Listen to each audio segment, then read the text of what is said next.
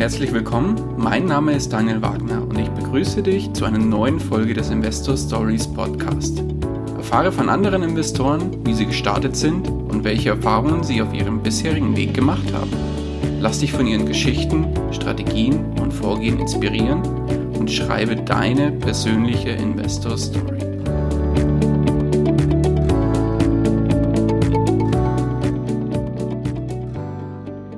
Bevor wir zur eigentlichen Podcast-Folge kommen, möchte ich dir noch kurz unseren Werbepartner vorstellen. Diese Folge wird dir präsentiert von OnVista. Auf dem Finanzportal OnVista findest du nicht nur aktuelle Informationen rund um das Thema Börse und Geldanlage, sondern auch verschiedene Ratgeber und Vergleiche zu unterschiedlichen Finanzthemen.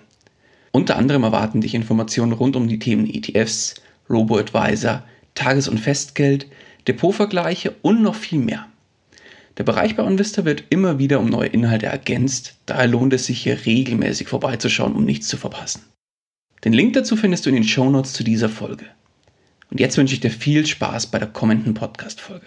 Hallo und herzlich willkommen zu einer neuen Folge des Investor Stories Podcast. Heute zu Gast bei mir Vincent Willkommen. Vincent, grüß dich. Hallo Daniel. Schön, dass du da bist und schön, dass es nach dem ein oder anderen Vorlauf endlich mal geklappt hat. Wir kennen uns ja schon ein paar Jahre länger und haben immer schon mal drüber gesprochen, dass wir mal ein Interview machen. Aber heute freut es mich natürlich umso mehr, dass du heute zu Gast bist. Ja, vielen Dank für die Einladung. Ich freue mich auch. Vincent, würdest du dich unseren Hörern ganz kurz vorstellen und sagen, wer du bist, damit sie es wissen, mit wem sie es zu tun haben?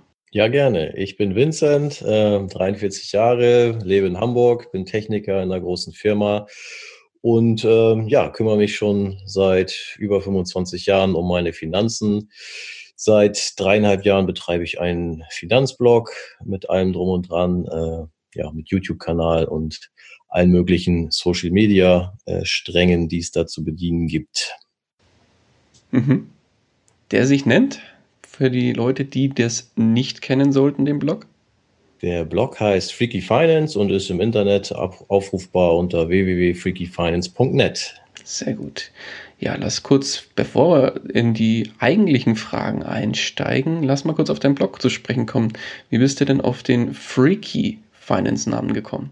Ja, äh, das beschreibe ich dort auch ähm, auf so einer Unterseite. Welcher ähm, würde sagen, dass ich schon so ein bisschen äh, verrückte Tendenzen manchmal habe, was äh, also jetzt vieles ähm, angeht, was ich ausprobiere, auch im, im Bereich Finanzen. Also es ist jetzt nicht alles Harakiri oder so, aber sind immer schon mal auch ähm, interessante oder äh, nicht so Mainstream-mäßige Sachen dabei. Und ähm, ja, deswegen hatte ich gedacht, nenne ich das Ganze mal Freaky Finance. Äh, ist nicht so normal, was jeder macht. Ist, äh, ja, ich mache halt viele, viele Sachen. Kommen wir vielleicht ja auch noch äh, auf das eine oder andere zu sprechen, was äh, Finanzanlagen angeht. Ist mhm. jetzt nicht eine einfache äh, Standard-ETF-Strategie, wobei die wahrscheinlich deutlich entspannter wäre. Aber ich bin da eben sehr interessiert an vielen Sachen, probiere vieles aus, fall mit einigen davon auch auf die Nase, aber insgesamt ähm, muss ich sagen, hat sich doch in all den Jahren ganz positiv entwickelt bei mir. Perfekt. Jetzt sagst du, du machst das Ganze schon seit über 25 Jahren. Lass doch mal die Uhr diese 25 Jahre zurückdrehen und ja, auf deine Anfänge schauen bevor du eigentlich dich mit dem Thema auseinandergesetzt hast. Was hat dich denn dazu bewogen oder was hat dich dazu gebracht, dich überhaupt mit dem Thema Investments zu beschäftigen, beziehungsweise mit dem Thema Finanzen auseinanderzusetzen? Ja, ich hatte schon immer so diese Grundidee irgendwie im Kopf. Ich kann dir auch nicht sagen oder ich kann niemandem sagen, wo das genau herkam. Ich bin nicht so erzogen worden. Ähm, ich habe auch in meinem direkten Umfeld ähm, nichts Ähnliches als Vorbild gehabt oder so aber ich hatte immer also einen sehr sparsamen äh, Lebensstil schon, eben auch als, als Kind und Jugendlicher von mir selber aus, nicht weil wir nichts hatten oder ich so erzogen wurde, wie gesagt. Und ähm, habe früh angefangen, Geld zu verdienen, auch ähm, aus ähm, ja, eigenen Stücken. Ähm, zunächst erstmal kein Abitur gemacht, sondern ähm, Realschulabschluss, damit ich ähm, früh ins, ins Arbeiten und Geld verdienen komme und dann war eben auch schon früh Geld da. Ähm, davor habe ich ja schon gesagt, dass ich dann eben auch noch sparsam mit dem verdienten Geld war.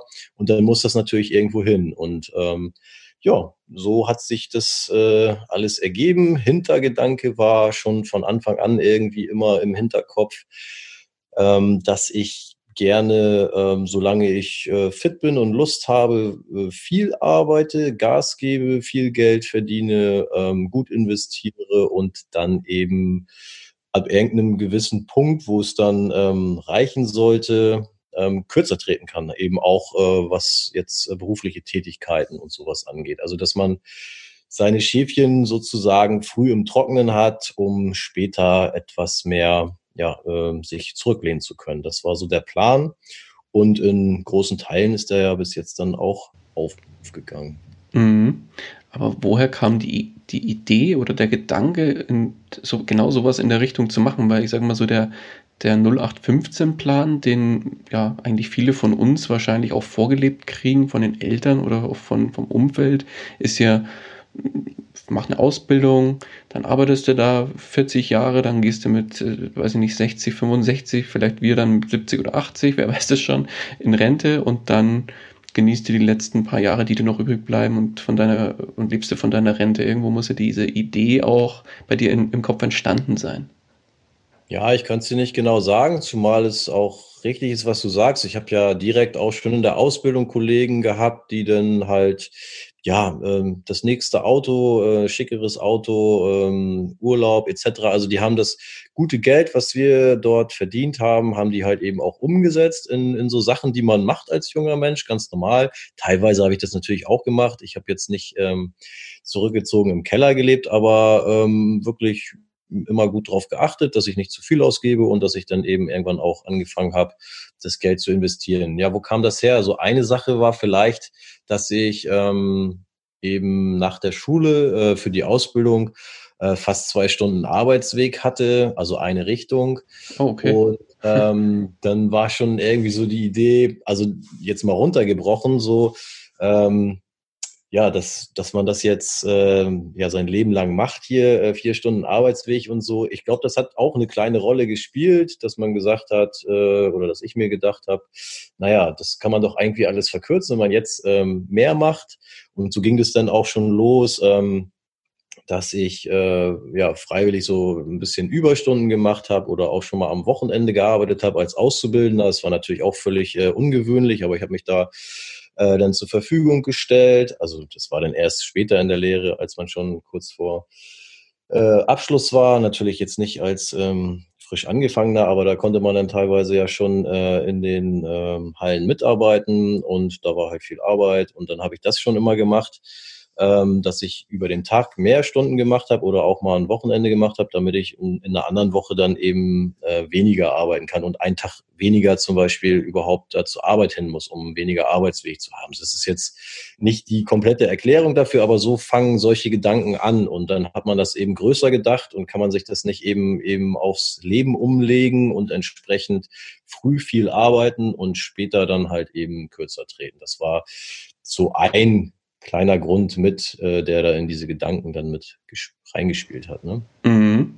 Und wann kam dann so dieses, ich will jetzt mein Geld, das ich mir erspart habe, sage ich mal, irgendwie für mich arbeiten lassen? Wann ging es da los und womit ging es los? Ja, das war noch früher als ähm, ja, Heranwachsender tatsächlich schon. Es gab ja früher, kann man sich jetzt heute gar nicht mehr vorstellen. Die jüngeren Leute denken jetzt wahrscheinlich, ich spinne, aber ich glaube, wir sind relativ gleich alt. Vielleicht kannst du das dann bestätigen. Es gab früher tatsächlich so acht oder neun Prozent Zinsen auf einem ganz normalen Sparkonto bei der Bank. Und mhm. ähm, das war dann eben so, ja, das, was man so als Taschengeld bekommen hat, oder ich habe mir dann auch mal teilweise was dazu verdient, was man so macht als ähm, Jugendlicher oder irgendwie Zeitungen austragen etc., Ferienjobs, ähm, hatte ich dann teilweise mein Geld dann eben schon zur Bank gebracht und habe dann gesehen, damals musste man dann ja noch hingehen zur Bank und ähm, dieses Sparbuch äh, über den Tresen reichen und da wurde dann eingetragen, wie viel Zinsen das gab, wenn man mal gerade wieder was abgeholt hat oder was neu eingezahlt hat und ja, das ähm, hat mich beflügelt, weil das, man hatte dann eben schwarz auf weiß äh, was da stehen und es ist mehr geworden und ja, so fing das an und irgendwann gab es dann halt weniger Zinsen, dann musste man sich überlegen, was man stattdessen machen kann. Ich habe die Aktienkurse bei uns in der Tageszeitung damals noch entdeckt, ähm, habe mich dann informiert, was es damit auf sich hat, habe die dann mehr oder weniger täglich verfolgt. Äh, wir hatten halt so eine Tageszeitung, die wir jeden Tag bekommen haben, da waren Aktienkurse drin habe das ein bisschen verfolgt, ähm, habe mich da informiert, wie das funktioniert und habe dann irgendwann beschlossen, ähm, dann auch mal Aktien zu probieren und damit mein Geld zu vermehren. Wie alt warst du da? Äh, wann jetzt mit dem Sparbuch oder mit, mit dem Aktien? Aktien? Ja, das war dann schon ähm, Richtung Volljährigkeit. Also ich habe jetzt nicht als äh, Minderjähriger, so ein, das, das gibt es ja heute auch, dass man da schon irgendwie Depots aufmachen kann. Aber das war dann äh, nach der Volljährigkeit ziemlich genau. Ja. Mhm. Okay. Und ja, dann war es wahrscheinlich, ich vermute jetzt einfach mal ins Blaue rein, weil ich, ich kenne es ja von mir selber. Da hast du dann erstmal auch ins Blaue rein so ein bisschen gekauft, oder? Oder wie war es damals bei dir? Ja, genau, das war natürlich ohne fundamentales Wissen. Bei mir kam dann noch dazu, dass es dann eben auch ähm, Belegschaftsaktien gab äh, von unserer Firma vergünstigt. Da habe ich dann auch zugegriffen. Und es war dann auch die Zeit damals, ähm, ja, das ist jetzt heute vielleicht eine Folge, wo die Älteren sich auch ein bisschen wiederfinden mit Manfred Krug. Äh, der hatte ja damals die ähm, Werbung gemacht für die Telekom-Aktie. Äh, und solche, solche Sachen waren dann halt sehr präsent und äh, medial äh, da. Und äh, ja, auch die Telekom-Aktie hatte ich damals, habe ich heute wieder. Aber die Preise dazwischen sind natürlich, oder die Kurse sind andere. Aber ja, solche, solche Sachen ähm, um da irgendwie mal reinzukommen. Aber das war ja auch nicht schlecht oder schlimm. Da hat man natürlich auch äh, früher viel mehr noch mitgefiebert auf der einen Aktie denn und äh, schnell mal wieder verkauft und was Neues gekauft und so. Wie das dann ist, wenn man anfängt, ähm, guckt man ja dann öfter ins Depot und wie sich das alles entwickelt. Aber damals muss man sich vorstellen, musste man dann wirklich noch in die Bank reingehen und da so Zettel unterschreiben. So, also das alles nicht so gewesen wie heute per Smartphone teilweise. Hier Aktien, vorhin habe ich Amazon-Aktie gekauft, einfach mit äh, zweimal aufs äh, Handy klicken so ungefähr. Und damals musste man wirklich in die Filiale und da Zettel ausfüllen und äh, mit dem Mitarbeiter sprechen und so weiter. Also war eine ganz andere Zeit, aber auch spannend, äh, dass man das so ja kennt noch von früher und wie es heute ist, dass man das vergleichen kann. Aber ganz sicher waren das keine ähm, ja, charttechnischen oder fundamental äh, von mir analysierten Aktien, die ich damals gekauft habe. Mm. Dann nehmen wir uns doch jetzt mal so ein bisschen auf der Reise, auf der zeitlichen Reise noch ein bisschen mit nach vorne ins Heute. Was ging denn oder wie ging es denn nach den Aktien weiter? Beziehungsweise wann hast du dann da vielleicht auch weitere Möglichkeiten für dich entdeckt? Weil ich weiß ja von dir, du bist ja ein sehr breit aufgestellter Kollege im Investmentbereich. Nimm uns da mal so ein bisschen an die Hand. Wie ging es weiter bei dir nach den Aktien? Ja, das nächste große oder die nächste große Anlageklasse war dann schon ja, keine zwei Jahre später, glaube ich, war es ähm, die erste eigene Wohnung, ähm, aber auch nicht, um selbst drin zu wohnen, sondern eben auch als Kapitalanlage. Ähm, da habe ich ähm, Glück gehabt aus dem Verwandtenkreis. Mein Onkel hatte mich angesprochen. Also der hat natürlich mitbekommen oder es äh, war ja in der Familie fast ein Phänomen, dass sich da einer für Finanzen interessiert etc. Der hatte mich dann angesprochen und fragte, ob ich Interesse hätte, ähm, eine Wohnung zu kaufen, weil jemand anders aus dem entfernten Verwandtenkreis, ähm, den ich selber gar nicht persönlich kannte, eine Wohnung in Hamburg ähm, verkaufen wollte. Bis dato hatte äh, dessen Sohn, der in Hamburg studierte, dort drin gewohnt, äh, war fertig und ja, die Wohnung stand zum Verkauf. Ich habe gesagt, du, ich ehrlich gesagt habe ich da gar keine Ahnung, ich weiß gar nicht, was ich da machen muss. Und da hat er mir dann gesagt, ähm, dass er mich da unterstützen würde. Ich wusste auch von ihm und es war auch so, dass er selber auch äh, schon einige Immobilien äh, besessen hatte und da sich dann eben auch auskannte. Und dann habe ich kurzerhand Ja gesagt. Äh, und kurze Zeit später hatte ich dann meine erste kleine Wohnung in Hamburg gekauft. Okay, und da warst du ungefähr 20, oder? Genau. Mhm. Und da bist du auch nicht selber eingezogen, sondern hast die dann auch wirklich vermietet. Richtig, genau. Also von Anfang an so ähm, geplant gewesen, dass das ähm, nicht für mich selber war, sondern eben als Kapitalanlage zum Vermieten. Okay, ja, früh übt sich, würde ich mal sagen. Sehr gut. Und ja, dann noch muss ich weiter fragen, wie ging es danach weiter?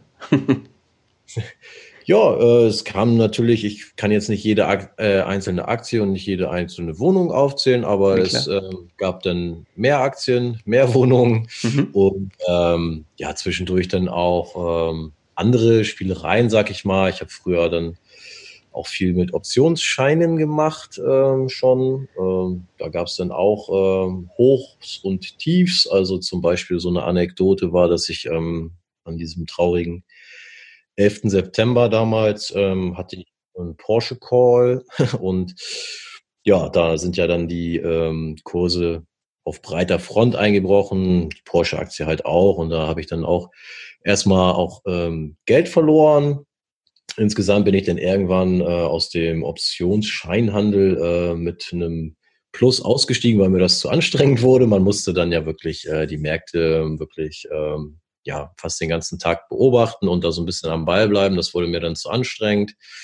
Ähm, ich habe natürlich auch, ähm, was wichtig für die ganze Geschichte ist, ähm, weiter vorangetrieben, viel Geld zu verdienen. Also es war ja nicht nur so, dass ich jetzt ähm, ganzen Tag Aktien und Wohnungen gekauft habe, sondern eigentlich habe ich meine ähm, Tage damit verbracht, äh, zu arbeiten in allen möglichen Formen.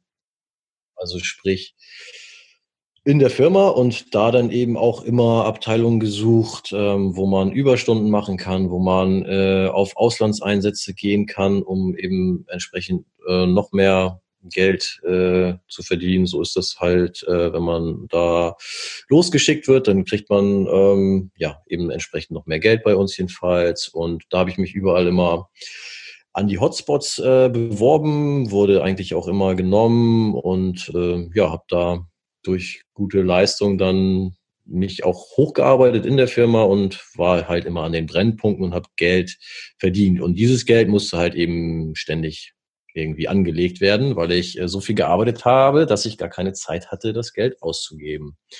War eben auch Teil des Plans und habe dann halt eben wirklich viel in Aktien investiert. Ich habe dann auch die nächsten Wohnungen gekauft und ähm, ja, so Vermögen aufgebaut, weiter sparsam gelebt und so weiter und so fort. Ähm, ja. Mhm. Okay.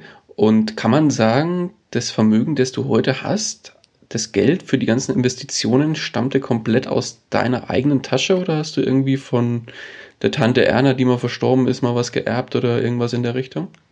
Nein, das habe ich alles tatsächlich selbst ähm, erarbeitet. Mein Vater ist früh verstorben hat aber keine nennenswerte Summe hinterlassen.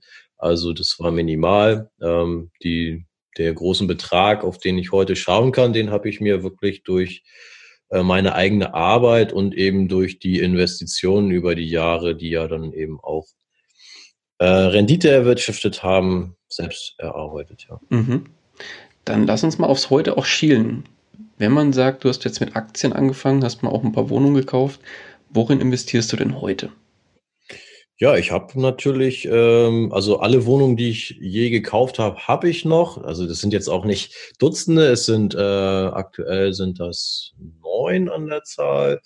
Und ähm, Aktien kommen und gehen, aber größtenteils ist mein Ansatz natürlich auch Buy and Hold. Das heißt, ähm, ja, das Aktiendepot ist gewachsen, das äh, Immobilienportfolio hat sich eben auf diese äh, neun Stück ausgeweitet und ähm, ja, unterwegs habe ich noch so Sachen dann äh, gemacht wie äh, geschlossene Beteiligung, wo ich auch auf die Nase mitgefallen bin. Dort habe ich, ähm, da gibt es auch einen Artikel in meinem Blog, wer das vielleicht mal nachlesen möchte. Da habe ich 200.000 Euro auch versenkt in äh, verschiedenen geschlossenen Beteiligungen. Also es war jetzt nicht eine und da gab es auch verschiedene Gründe. Da war teilweise Betrugsfälle gab es dabei und das war eben zu einer Phase, ähm, in, der, in der letzten großen Krise 2008, wo ich gedacht habe, na, jetzt Aktien, ähm, suche ich mir mal was anderes, weil ich ja schon ein ziemlich großes Aktiendepot hatte und wollte ähm, mal was anderes ausprobieren und nicht alles ähm, da reinpacken und habe dann verschiedene geschlossene Beteiligungen ähm, mir angeschaut und äh, davon einiges gemacht. Und ja, leider ist das fast komplett, alles, was ich da gemacht habe, irgendwie nach und nach ähm, ja, schiefgelaufen. Das waren so Schiffsbeteiligungen ähm, und Sag vielleicht ja, mal kurz zwei, drei Sätze dazu. Was ist denn eine geschlossene Beteiligung? Bloß damit die Hörer da ein Bild von kriegen. Ja, das ist vor allem eine teure Sache, aber das wusste ich da Auch noch nicht so gut wie heute. Ähm, geschlossene Beteiligung ist im Prinzip, wie gesagt, so ein, äh, es gibt Schiffsbeteiligung oder es gab auch Flugzeugbeteiligung, die ich jetzt nicht gemacht habe oder äh, verschiedene Immobilienprojekte. Das sind eben Sachen, äh, die dann nicht so richtig äh, handelbar sind, wie so ein Fonds.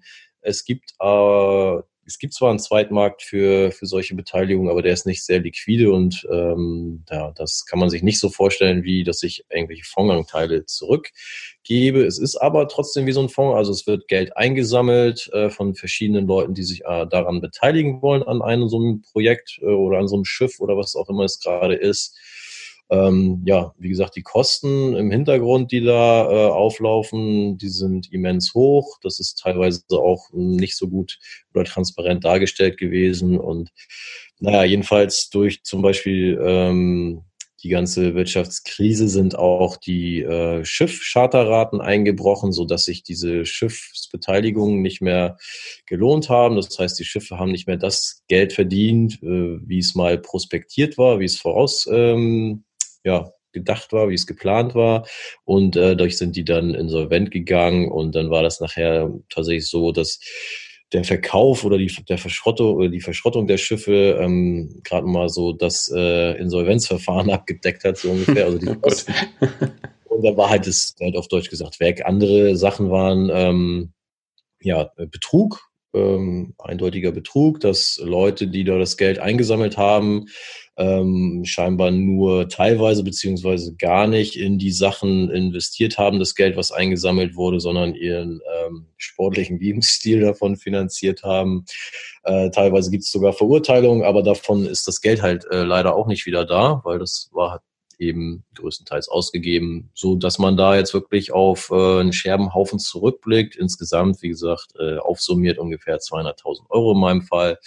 Habe ich dann halt auch draus gelernt, äh, sowas machen wir nicht mehr, aber war äh, so eine blöde Zwischenepisode, mit der ich dann eben auch mal Geld verbrannt habe, aber der Aktienmarkt hat sich ja dann auch wieder erholt in, in oder nach dieser Krise. Immobilienpreise wissen wir, dass die ja nun ähm, ganz gut sich entwickelt haben in den letzten Jahren. Ähm, ja, unterwegs habe ich äh, dann auch noch äh, solche Sachen gemacht wie investieren in P2P-Kredite. Da war ich auch ähm, relativ früh dabei, noch bevor der große Boom auch dieser osteuropäischen Plattformen aufkam, habe ich äh, schon bei Smava investiert. Das war so ein deutscher Vorläufer. Dann kam Aux Money, glaube ich, die ich heute äh, jetzt nicht mehr bevorzugen würde, sondern eben im osteuropäischen Raum dort investieren würde. Aber ich habe mich immer für solche Sachen schon interessiert. Also das war dann ja halt ähm, recht neu damals. Das war, glaube ich, auch so 2008, 2009 gab es dann Smava. Kurz danach kam dann ähm, Aux Money auf und so weiter. Und auch dort habe ich immer schon geguckt, äh, ob das was ist und habe mich da probiert und so weiter. Naja, und so ist das eben, wenn man viele Sachen probiert. Einiges funktioniert, mit einigen Sachen fällt man auf die Nase und ja, so war das. Ähm, was gibt's noch für Sachen? Ja, später kamen noch so ja, Crowd-Investing-Geschichten dazu. Das ist jetzt dann aber schon äh, viel dichter dran von heute, also nicht mehr ganz so weit zurückgeschaut. Äh, Kryptowährungen habe ich ein paar, da gab es ja auch mal zwischendurch so einen Hype. Ähm, ja, allgemein eben sehr breit aufgestellt, auch so ganz äh, langweilige Sachen vielleicht äh, für einige wie ähm, Genossenschaftsanteile finde ich aber ein sehr spannendes Thema eigentlich sogar. Ähm, ja, muss man im Prinzip nicht viel machen, aber man bekommt, wenn man dann mal die richtige findet, äh, dann gibt es da so auch ähm, drei, vier, fünf Prozent, je nachdem. Ähm, das ist ja für heute, ist das ja auch schon eine ganz gute Rendite und halte ich tatsächlich für relativ sicher. Da gibt's auch äh, wieder Ausnahmen, aber ich sag mal so alt äh, gewachsene Wohnungsbaugenossenschaften, die haben ja einen wahnsinnigen Immobilienbestand, der äh, bezahlt ist und ähm, ja, also größtenteils mit wenig Risiken verbunden, wenn man sich da mal in die äh, Genossenschaften reinliest und trotzdem mit einer ganz anständigen Rendite. Das ist aber wirklich mehr so ein ja, Anker oder Stabilisator, weil da geht man jetzt natürlich nicht hin, wenn man äh, mal äh, ein paar hundert oder ein paar tausend Euro braucht und sagt, ähm, zu der Genossenschaft zahl mal bitte aus. Also das ist wirklich so, so ein Langfristding, aber ja, das, das liegt halt da, verzinst sich gut und jetzt in so einer Krise wie jetzt weckt man halt da natürlich auch keine Schwankung, weil es keine tägliche Kursstellung gibt. Aber ich mache mir auch keine Sorgen um diese großen alten Genossenschaften, dass die jetzt wegen der Krise in die äh, in Schwierigkeiten kommen und irgendwann ähm, mein Geld da weg ist. Also wenn überhaupt, werden die vielleicht mal die Dividende da kürzen oder sowas. Ähm, aber das ist zum Beispiel ja eine relativ unspektakuläre Geschichte, aber da liegt das Geld ähm, trocken und gut verzinst. Ähm, ja, auch Edelmetalle ähm, finde ich ganz interessant. Also ich bin auch so ein kleiner Goldfan. Da kann man jetzt in, in den letzten Wochen äh, dann auch gerne mal guck mal da gerne mal auf den Goldchart. Das ist ja dann auch nicht immer so. Also man sagt ja auch immer, das wirft keine Rendite ab, da gibt es keine Dividende, keine Zinsen.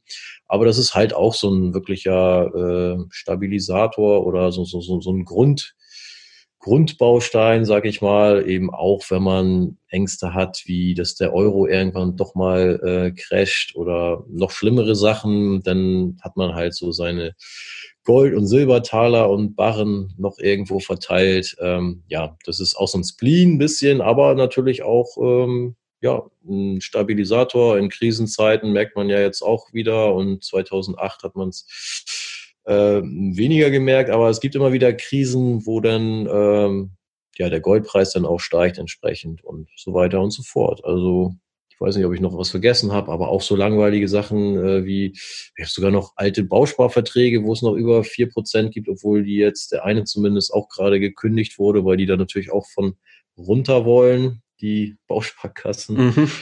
Also ja, alle so eine Sachen. Ähm, Festgeld, Tagesgeld, obwohl es da jetzt natürlich auch nichts mehr gibt, aber breit aufgestellt, ja. Mhm.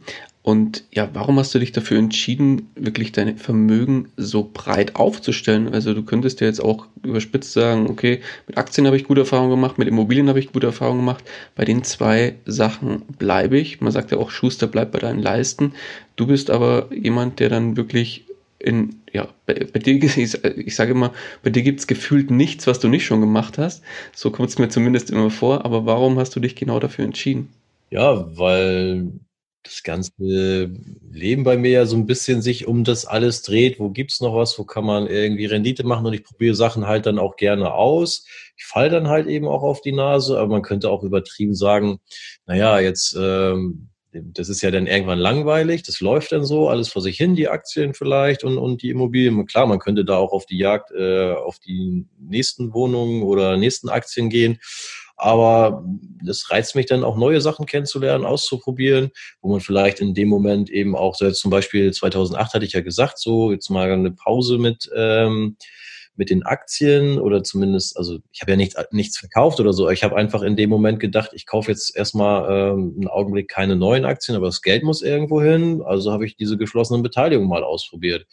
Das hätte man wahrscheinlich äh, ein bisschen wohl dosierter machen müssen äh, als ich es dann getan habe. Ähm, aber grundsätzlich war halt eben Interesse da. Äh, es ist natürlich auch immer so eine Sache, dass erstmal eine, eine hohe Rendite dran steht, die dann lockt. Äh, kurze Laufzeit, hohe Rendite, ja gut, dann haue ich das da rein. Und das ist natürlich völlig schief gegangen. Aber ähm, es gab ja eben auch Sachen, die, wo ich dann äh, längerfristig beigeblieben bin, die mir auch Spaß gemacht haben oder immer noch Spaß machen, wie P2P-Kredite, obwohl es da jetzt auch äh, anfängt, natürlich so ein bisschen in dieser Krise ähm, Verwerfung zu geben oder wo es jetzt interessant wird, äh, welche Plattformen sich da halten können und wie die mit der Krise umgehen und so weiter. Aber das sind ähm, auch bei P2P jetzt keine Summen, die mich umbringen würden oder an, ans Existenzminimum führen würden, wenn es da ähm, tatsächlich ganz weg ist aber einfach, ja, aus einem Interesse und natürlich auch immer auf der Jagd nach irgendwie Renditemöglichkeiten bin ich da. Ähm, aber natürlich hast du recht, wenn man ein bisschen äh, entspannteres Leben haben möchte, also wenn man sagt, man hat da gar keine Zeit zu, äh, jede erdenkliche Anlageklasse auszuprobieren, dann muss man das ja auch nicht tun. Aber ich hatte das Interesse und sammelt gerne Erfahrung und ja, so dann hat sich daraus ja auch so ein bisschen der Blog ergeben, dass ich dann eben über diese Erfahrung schreibe. Es ist A natürlich ähm, Leute zu warnen äh, auf einen Seite vor äh, den Fehlern oder den äh, Sachen, die nicht so gut gelaufen sind. Also sprich geschlossene Beteiligung, sind wir uns, glaube ich, alle einig, ähm, dass man das nicht unbedingt im großen Stil probieren sollte als Privatanleger ohne Ahnung. Es gibt natürlich auch mal Sachen, die da gut gehen oder so. Aber ich denke, aus der Erfahrung kann dann jeder erstmal ableiten, ob er das so äh, unbedarft probieren sollte. Genauso wie ich jetzt zuletzt ähm, auch öffentlich gemacht habe, dass ich äh, mit Optionen, die bei mir zweieinhalb Jahre wunderbar liefen, äh, aber jetzt hatte ich halt im Crash auch einen hohen Verlust mit dem Optionshandel zu verzeichnen, habe dort die Fehler öffentlich gemacht, die ich dann in dem Zuge gemacht habe, so dass die Leute eben auch was lernen und nicht einfach nur die Seite darstelle, ähm, ja, wo ich Profit gemacht habe oder wo ich gut dastehe, sondern eben auch äh, mal so eine Aktie, die ähm, in der Nacht nach dem Kauf 28 Prozent fällt, dann schreibe ich dann einen Artikel drüber und lasse das nicht unter den Tisch fallen. Also das ist vielleicht auch so eine Sache, die die Leute mögen. Also das Feedback war überwältigend jetzt auch. Ähm, zu diesem äh, Optionscrash, den ich da hingelegt habe. Also wenig Häme, mehr Zuspruch und also vor allem eben auch Dank für die Transparenz. Ja, und das bestätigt einen dann natürlich eben auch ein Stück weit, ähm, dass man das so macht, wie ich das mache. Und ich könnte nicht davon berichten, wenn ich es nicht ausprobiert hätte. Natürlich äh, im Nachhinein oder wenn es denn schiefgegangen ist, hätte man irgendwie auch auf die Erfahrung verzichten können. Aber sie ist ja nun mal da und dann kann man eben das auch in dem, der Form verarbeiten und ähm, ja, weiter verbreiten und andere aufklären, warnen, zeigen, wie es gelaufen ist. Und dann ja, ist das Bild, was, äh, was die Leute sich machen können, glaube ich, runder, als wenn die jetzt nur äh, jahrelang sehen, dass da was toll läuft, aber keiner berichtet dann mehr, wenn es mal schief gelaufen ist. Mhm. Ich glaube, ja. das zeichnet dich auch so ein bisschen aus, muss ich tatsächlich sagen. Also du bist sehr, sehr transparent, veröffentlichst ja jeden Monat auch deinen Monatsabschluss mit allen Zahlen bis auf den Cent runter, was du einnimmst, was du, ähm, ja, ich glaube auch ausgibst für den Blog und so weiter zumindest. Jetzt nicht aus deinen privaten Ausgaben, aber zumindest was du einnimmst mit deinem ganzen Side-Business, mit deinem Nebenbusiness, mit dem Blog, mit deinen äh, Investments etc. pp. Also das, zeichnet dich auch, glaube ich, ein Stück weit aus und hebt dich dadurch auch natürlich von vielen, vielen anderen Finanzblogs ab. Ja, also wie du sagst, es gibt einen, äh, es gibt ja sozusagen fast zwei Monatsabschlüsse. In dem einen berichte ich meine Dividenden und Optionseinnahmen, in dem anderen summiere ich dann noch alles, was ich ähm, neben meinem normalen Job, den ich noch in Teilzeit betreibe, äh, was ich da so einnehme. Das sind eben Mieteinnahmen, äh, sind das noch Zinsen aus P2P, äh, Crowdinvesting etc. kann man sich mal angucken. Ähm, dann steht da wirklich dann unterm Strich, was ich in dem Monat abseits meiner meines Angestelltenverhältnisses ähm, eingenommen habe, eben auch mit dem Blog, wie du sagst.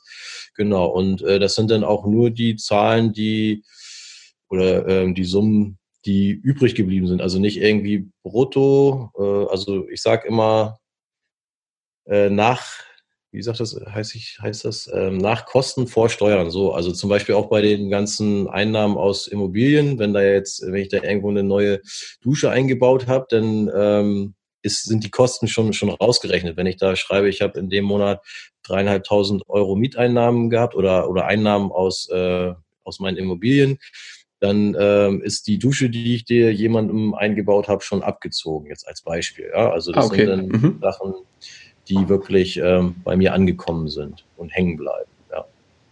Okay, jetzt ähm, würde ich gerne mal noch mal ganz kurz einen Blick auf dein Gesamtportfolio werfen. Jetzt hast du ja schon erzählt, du bist da sehr, sehr breit aufgestellt. Kriegst du die einzelnen Bereiche mit einem dicken Daumen zusammen, wie viel Prozent was ausmacht? So ungefähr, ja. Ich habe da natürlich ganz viele wilde Tabellen, äh, aber ich lerne die nicht auswendig. Aber ungefähr stand jetzt ähm, Aktien oder sind auch nicht nur Aktien, ich, ich nenne es mal Wertpapiere, weil es sind ETFs, aktive Fonds, es sind auch noch Zertifikate, alles Mögliche. Also ich sag mal, Wertpapierdepots machen ungefähr 40 Prozent meines äh, Vermögens aus. 25 Prozent kommen aus Immobilien und da muss man aber dazu sagen, dass ich hier nur Einstandspreise, also meine Kaufpreise teilweise von vor, was hatten wir vorhin da, äh, von, von 1998 oder so.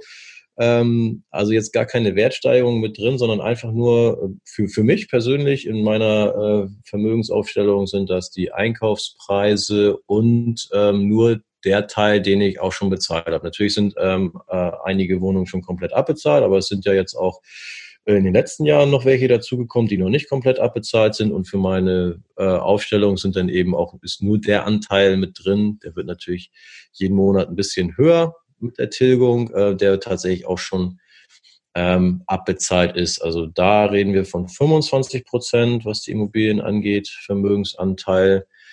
Ähm, P2P, Crowdinvesting, äh, Privatkredite sind ungefähr 10 Prozent. Dann habe ich, glaube ich, noch 3 Prozent Edelmetalle und dann habe ich noch so einen äh, ja, bunten Strauß an, wie gesagt, äh, Wohnungs- äh, oder hier überhaupt Genossenschaften sind alles äh, nicht nur Wohnungen, sondern auch Bankgenossenschaften. Also Genossenschaftsanteile, äh, Bausparverträge, äh, Tagesgeld, Festgeld, äh, was weiß ich, alles, was man sich jetzt an Kleinkram noch vorstellen kann, sind dann, glaube ich, auch nochmal der Rest. Äh, ich habe es jetzt nicht genau mitgezählt, aber auch nochmal ungefähr um die 10, 11 Prozent. Mm, ich habe es jetzt okay. nicht addiert, aber... Nee, alles gut. Kriegen wir dann im Zweifel auseinandergefriemelt. Perfekt. Ja. Nee, wunderbar, super. Dann, ja, dann würde mich jetzt mal interessieren, wie hat sich denn dein Leben verändert, seit du dein Geld wirklich für dich aktiv arbeiten lässt? Kannst du da irgendwie für dich Rückschlüsse rausziehen oder was hat sich da für dich verändert?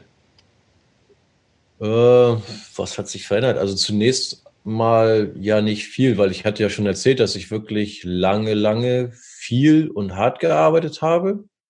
Das war ja aber auch Teil des Plans. Das heißt, da bestand das Leben eben hauptsächlich aus Arbeit, Auslandseinsätzen. Ja, natürlich habe ich äh, auch ein Stück weit zwischendurch ein normales Leben gehabt, aber der Fokus war sehr stark auf ähm, Firma, Arbeit, Überstunden, teilweise Nebenjobs. So, und ähm, irgendwann war eben der Punkt gekommen, das war ungefähr vor fünf Jahren.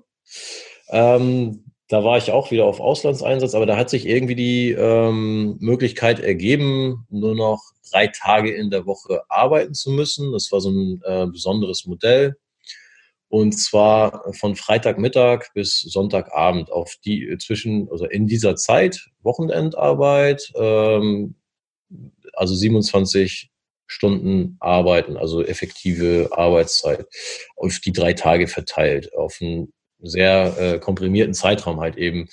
Freitagmittag, wenn die letzten gegangen sind, bis Sonntagabend und Montag wären ja dann quasi die normalen äh, Schichten wieder äh, ange, angekommen. Das heißt, ich sollte da das Wochenende abdecken äh, mit so einem Team, was eben speziell nur am Wochenende arbeitet. Dafür äh, ganz normales Geld weiterbekommen, aber eben nur drei Tage oder beziehungsweise 27 Stunden in der Woche arbeiten. Und ähm, das habe ich dann genutzt diese Möglichkeit. Komischerweise wollte das ähm, für die Aufgaben, die ich da in dem Team machen sollte, keiner anderer machen. Ich habe es dann gerne gemacht, weil ich auch dann zu dem Zeitpunkt wirklich äh, schon so ein bisschen, weiß nicht, ob man das so sagen kann, aber müde war. Das, da war ich auch gerade schon wieder, glaube zwei Jahre ähm, unter harten Bedingungen da in einem Auslandseinsatz, wo wir wirklich viel zu tun hatten, so ein Programmstart und so weiter, also wirklich ähm, die ganze Woche gearbeitet haben und irgendwann ja ist man ja auch erschöpft und da habe ich das irgendwie so als willkommene äh, Abwechslung oder als Ausstieg irgendwie auf einmal gesehen und, und habe mich ähm, ja dafür beworben für diese äh, neue besondere Schicht, die nur am Wochenende arbeiten sollte ja, und das war so ein bisschen äh, mein Absprung, weil sonst hätte ich es vielleicht auch gar nicht ähm, irgendwie von alleine so zeitnah dann irgendwann noch geschafft, da auszusteigen, weil ja der Fokus, wie gesagt, wirklich immer so auf Auslandseinsätze und noch mehr Geld äh, verdienen gelegt äh, war. Aber dann hat sich diese Chance ergeben und ich, ich, ich war irgendwie in dem Moment mental so weit und habe gesagt, ich mache das jetzt und das war total toll. Und ja, seitdem oder da dann in der Situation war das natürlich für mich komplett neu oder anders, weil äh, sonst war eben hauptsächlich ähm, Arbeiten irgendwie angesagt und jetzt hatte ich ja auf einmal äh, vier Tage in der Woche frei und das war schon sehr cool und das Ganze eben in Südfrankreich. Äh, es war tatsächlich auch so zum äh, Frühling hin und ich hatte dann den ganzen Sommer vor mir mit dieser Vier-Tage-Woche nur noch am Wochenende arbeiten. Das hat natürlich auch Vorteile. Äh, viele, deswegen wollten es auch nicht so viele, äh, viele machen, hatte ich jetzt gesagt, Vorteile. Also es hat auch Nachteile, weil so das Leben oder viel des Soziallebens spielt sich natürlich am Wochenende ab, was jetzt Freunde, Verwandte etc. angeht. Das sind dann auf einmal die Zeiten, wo man selber arbeiten muss. Aber ich war, wie gesagt, ähm, alleine auf Auslandseinsatz und ähm, ja, für mich war das eigentlich in der Situation auch gut, weil ich teilweise sogar dann Sonntagabend den Flieger äh, nach Hamburg nehmen konnte und erst äh, Freitagmittag oder Freitag früh zurückfliegen musste, damit ich äh, Freitagmittag dort wieder arbeiten konnte. Also ich konnte hier äh, in, in Deutschland dann entsprechend auch teilweise äh, meine Zeit verbringen äh, über mehrere Tage oder eben das Wetter oder irgendwas genießen dort unten in Frankreich. Also war total toll. Und das war so ein bisschen der Ausstieg aus, aus diesem, ja, wie es auch immer genannt wird, Hamsterrad, was ich ja auch in einer Extremform sehr lange äh, betrieben habe. Ja, und seitdem habe ich dann äh, nach und nach ähm, auch in einem, auch als ich jetzt wieder nach Deutschland zurückgekommen bin, die Stunden reduziert und aktuell durch, äh, durch die große Krise jetzt sogar nochmal zwangsreduziert und bin jetzt irgendwie bei 16,8 Stunden oder so in der Woche. Ah, okay. Ja, und das ist natürlich vom, vom Freizeitwert oder von der Lebensqualität dann auf einmal eine ganz andere, eine ganz andere Nummer gewesen und gefällt mir sehr gut. Wobei ich mir jetzt äh, natürlich, muss man auch sagen, äh, mit dem Blog dann so ein, äh, es ging natürlich nicht von 0 auf 100, aber mit der Zeit ist das irgendwie wie so ein zweiter Job ja auch geworden, auch von, von, der, äh, von der Arbeit her. Das ist halt auch stetig gewachsen. Äh, mit YouTube jetzt noch dran und einmal in der Woche Newsletter verschicken und Artikel schreiben, Videos machen, Interviews wie mit dir. Es macht ja auch alles Spaß, aber es ist eben auch alles viel Arbeit, was viele auch nicht sehen. Und von daher hat sich das eigentlich ein, ein Stück weit auch nur verlagert. Aber der große Vorteil oder was eben schön daran ist, dass man es von zu Hause machen kann oder eben auch äh, das meiste davon von jedem Platz äh, der Welt aus, wo man eben gerne sein möchte, während man den äh, Job, den ich sonst noch habe, eben nur dort vor Ort im Büro machen kann. Und ich bin eben auch ein Typ schon immer gewesen. Und dafür habe ich auch tatsächlich auch mein Leben lang schon ähm, gerne und viel Geld, obwohl es keine Luxusreisen waren, aber ich reise sehr gerne. Ich bin sehr gerne in der Welt unterwegs. Das ist, glaube ich, auch heute ein sehr verbreitetes äh, Phänomen oder Hobby oder das machen die Leute halt gern. Ich gehöre auch dazu. Und äh, das ist so ein bisschen mein Ding. Ich bin immer so auf der Suche nach der Sonne und, und gern unterwegs. Und äh, ja, gerade in diesen Zeiten fällt es mir jetzt echt schwer, äh, die Laune hochzuhalten, weil ich äh, gar nicht so den richtig nächsten Urlaub ähm, vor der Brust habe, was eigentlich sonst immer der Fall ist. Nicht mal irgendwie Pläne, weil man kann ja im Moment gar nicht so richtig planen. Das nervt mich ein bisschen.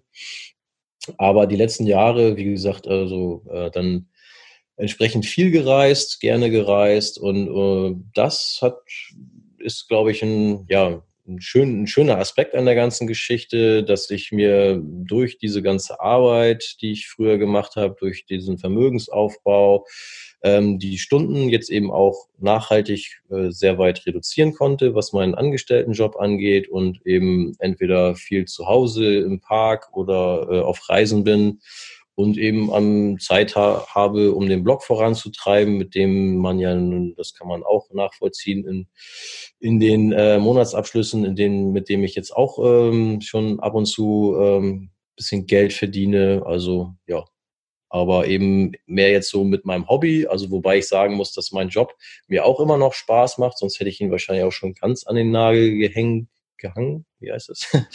aber ich bin äh, nach wie vor wirklich ähm, ja von dieser Branche, in der ich da tätig bin. Wir sind da, glaube ich, in der gleichen mehr oder weniger ähm, unterwegs. Also Richtig, das ja. Spaß, das weiter zu begleiten und so dieses Phänomen Fliegen. Also ich bin in der Luftfahrt tätig und das, das macht nach wie vor Spaß, auch wenn es da jetzt natürlich Probleme gibt, aber die haben ja andere jetzt auch durch die ganze äh, Krise. Ja, aber sehr spannend und ja, so ist es für mich eigentlich ein guter Mix. Ich äh, habe so ein Stück diese Sicherheit weiterhin des äh, Angestelltenjobs. Also ich bin da ja auch schon jetzt 27 Jahre oder so. Das heißt, ich gehöre auch schon so ein bisschen zum Inventar, habe da nicht viel zu befürchten, habe dann eine ganz gute Stellung, habe mich da hochgearbeitet und habe das eben immer noch so ein bisschen als äh, Sicherheitsanker, auch wenn es da jetzt ähm, teilweise auch eben äh, Richtung Kurzarbeit geht, aber trotzdem denke ich, äh, dass es da weitergehen wird. Und äh, ansonsten habe ich eben meine ganzen anderen Einnahmen noch. Ich habe den Blog noch. Also diese ganzen verschiedenen ähm, Einkommensquellen und Standbeine äh, machen sich natürlich auch bezahlt und der Mix macht dann eben auch Spaß. Manchmal ist es auch schon äh, so viel, dass es ein bisschen äh, Richtung Stress geht, aber das ist dann ja auch selbst gemacht und dann könnte man ja auch das eine oder andere runterschrauben. Fällt mir manchmal nicht so leicht. Also ich könnte da wahrscheinlich noch mehr draus machen aus dem, was ich erreicht habe und was ich bis jetzt alles so aufgebaut habe. Also im Sinne von noch weiter zurücklehnen oder noch weniger machen und mehr das Leben genießen. Aber ich bin halt eben irgendwie tickig ja scheinbar so, dass mir das ähm, äh, entweder schwerfällt oder so viel Spaß macht, dass ich ähm, da immer weiter irgendwie was mache. Also das, was ich jetzt äh, an Angestelltenjob weniger mache, mache ich ja dann irgendwo blogmäßig oder in anderen Bereichen weiter. Also auch die Mieterbetreuung ist bei mir sehr ähm, zeitaufwendig, weil ich äh, da ja auch spezielles Mieterklientel habe, wo es öfter Probleme gibt und wo ich ähm, ja viel, viel regeln muss. Ich habe da eben auch keine Mietverwaltung, das mache ich alles selber außer bei der Einwohnung, die weiter weg ist. Ansonsten liegen die hier alle in und um Hamburg. Eine ist in Leipzig. Dort habe ich dann entsprechend eine Verwaltung für beides, also für Allgemein und für Miet, äh, Mieteverwaltung. Und ansonsten kümmere ich mich selber drum und da gibt es auch immer viel zu tun. Mhm. Jetzt bist du ja auch äh, sehr kreativ, muss ich sagen, bei deinen ja, Einkommensströmen, muss ich sagen. Das heißt, der Blog ist einer, dein mittlerweile ja auf Teilzeit runtergeschraubter, damals noch Hauptjob äh, ist einer. Dann hast du natürlich dein Einkommen aus den ganzen Kapitalerträgen und dann machst du ja noch verschiedenste andere Sachen. Magst du zu den ein zusätzlichen Einkommensquellen vielleicht, die jetzt nicht genannt wurden, noch was sagen? Ja, die sind eigentlich auch spannend. Ähm, ich hätte die jetzt fast vergessen. Gut, dass du es ansprichst. Also ich glaube, du meinst jetzt zum Beispiel meine Transportervermietung genau. und äh, dass ich zum Beispiel Keller ähm, als Lagerraum und so weiter untervermiete. Genau, das ist auch noch so, also vielleicht auch so ein bisschen äh, speziell, was es so auf Wikifinance gibt, dass man eben aus dem normalen Leben, aus normalen Lebenssituationen irgendwie versucht, ähm, ja, Geld zu machen oder die, die Einnahmenquelle da irgendwie zu sehen und äh, zu realisieren. Und so ist das bei mir aus ähm, ja, ganz normalen äh, Umständen ist zum Beispiel diese Transportervermietung ähm, entstanden. Und zwar war das eben auch ähm, die Geschichte, dass ich dann wieder äh, auf Entsendung gegangen bin, also zum Auslandseinsatz nach Frankreich. Ähm, man konnte von der Firma sich natürlich den Umzug machen lassen oder eine Pauschale dafür ähm, kassieren. Ähm, da ich nicht, ähm, viel, nicht allzu viel äh, umzuziehen hatte, weil ich äh, meine, weil es sollte nicht so lange gehen ursprünglich. Am Ende waren es drei Jahre, aber es war auf äh, einige Monate eigentlich nur ausgelegt. Das heißt,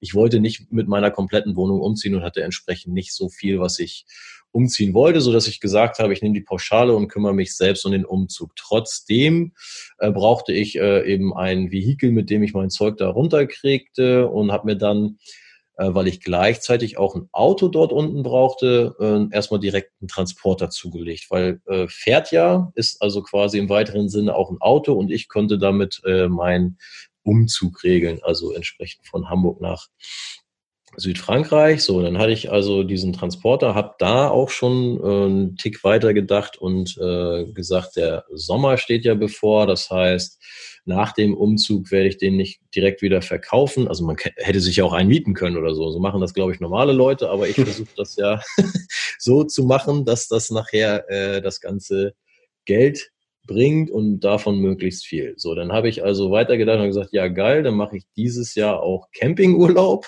weil ähm, ja Mittelmeer, äh, Atlantik, Pyrenäen, alles ähm, von dort, wo ich gewohnt habe in Toulouse, äh, erreichbar. Und dann eben so ein Transporter, da ist ja schnell ähm, hier Lattenrost, äh, Matratze, ein bisschen Camping-Equipment reingeschmissen, äh, haben wir auch so gemacht. Genau. Ähm, zunächst also diesen Umzug gemacht mit dem Transporter, dann ähm, Urlaub gemacht, äh, Berge und Meer, Campingbasis. Und dann ähm, kam eben die Überlegung, ja, das äh, Fahrzeug wieder zu verkaufen.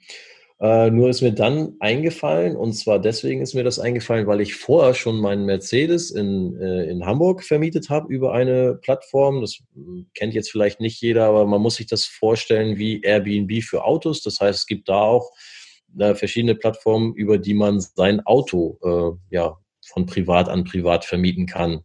Und so ein Auto steht ja äh, statistisch gesehen auch irgendwie 22 oder 23 Stunden am Tag äh, auf dem Parkplatz. Und in der Zeit könnte das ja auch Geld verdienen. Und das hatte ich damals schon ähm, gemacht mit meinem Mercedes, äh, dass der so seine Unkosten deckte und äh, möglichst auch ein bisschen was drüber hinaus. Einfach dadurch, dass ich den ab und zu vermietet habe über diese Plattform. Und diese, also den Mercedes hatte ich dann ja schon gar nicht mehr, aber diese Plattformgeschichte ist mir wieder eingefallen und dann habe ich überlegt, man könnte doch einfach auch versuchen, einen Transporter anzubieten über diese Plattform. Und ich habe gedacht, äh, umziehen tun die Leute immer oder fahren halt zu Ikea, holen ihr Zeug oder müssen ihren Kompost wegbringen oder Sperrmüll wegbringen oder weiß der Geier was. Und habe das einfach probiert. Der Riesenvorteil war damals, dass das eine, ja, diese Autovermietungsplattform ist eine europäische, die hat ähm, ja, die, die gibt es in verschiedenen europäischen Ländern. Ich habe die ja in Deutschland schon äh, genutzt, war dort registriert und die hatten eben auch so eine französische Unterseite. Und dann habe ich äh, den Transporter dort inseriert und der war quasi vom Start weg, war der mega nachgefragt und ja, war halt fast die ganze Zeit vermietet über diese Plattform. Und ähm, ja, dann ging das halt schon ziemlich schnell dann da ins Geld verdienen, was das angeht. Also ich musste mir tatsächlich äh, einen kleinen Twingo noch kaufen, damit ich selber auch nochmal Auto fahren kann. Also mein Transporter, der äh, war, war eigentlich äh, mehr oder weniger durchgängig vermietet. Und äh, wenn ich mal einkaufen wollte, musste ich dann in Twingo steigen. Alles ja. klar, super. Und ja, das ist sehr geil.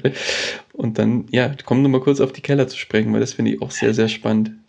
Ja, genau. Also aus dem einen Transporter sind dann übrigens auch zwei geworden. Das ist dann aber eine andere Geschichte. Also ähm, das läuft jetzt tatsächlich so, dass ich ähm, ja zwei Transporter da am Laufen habe. Einen allerdings ähm, dann auch schon zu Frankreich-Zeiten mit einem Kumpel hier in Hamburg. Das heißt, äh, damals hatte ich dann den einen in Frankreich, den anderen hier. Jetzt sind es beide hier und verdienen jetzt hier weiterhin ihr Geld.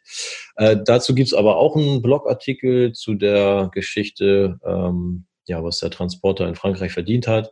Hier in Deutschland muss man ehrlicherweise dazu sagen, äh, läuft dieses Transportergeschäft nicht ganz so heiß wie in Frankreich. Hat verschiedene Gründe, ähm, will ich jetzt nicht im Detail darauf eingehen, kann man auch im Blogartikel nachlesen. Mhm, aber sie verdienen auch noch jeden äh, verdienen auch noch jeden Monat Geld, ne? Genau. Ja, kannst du gerne verlinken, ja. Äh, Keller, ähm, auch wieder aus so einer Alltagssituation eigentlich mehr oder weniger entstanden. Ähm, ja, das äh, ich bin so ein Jäger und Sammler teilweise auch. Also ich äh, schmeiß ungern was weg, weil kann man ja vielleicht irgendwie nochmal gebrauchen. Ähm, Gibt es vielleicht auch den einen oder anderen, der sich in so einer Aussage wiederfindet. Andere leben da minimalistisch und ähm, häufen gar nicht erst so viel Zeug an. Ähm, ja, bei mir ist es so, dass ich erstmal irgendwie alles aufhebe und denke, kann man ja vielleicht noch irgendwie gebrauchen. Ähm, und davon hatte ich einen ganzen Keller voll. Und dann habe ich mir aber überlegt, irgendwie nimmt das auch nur Platz weg und das meiste davon ähm, fasse ich eh nicht mehr an oder werde ich wahrscheinlich doch nicht mehr brauchen.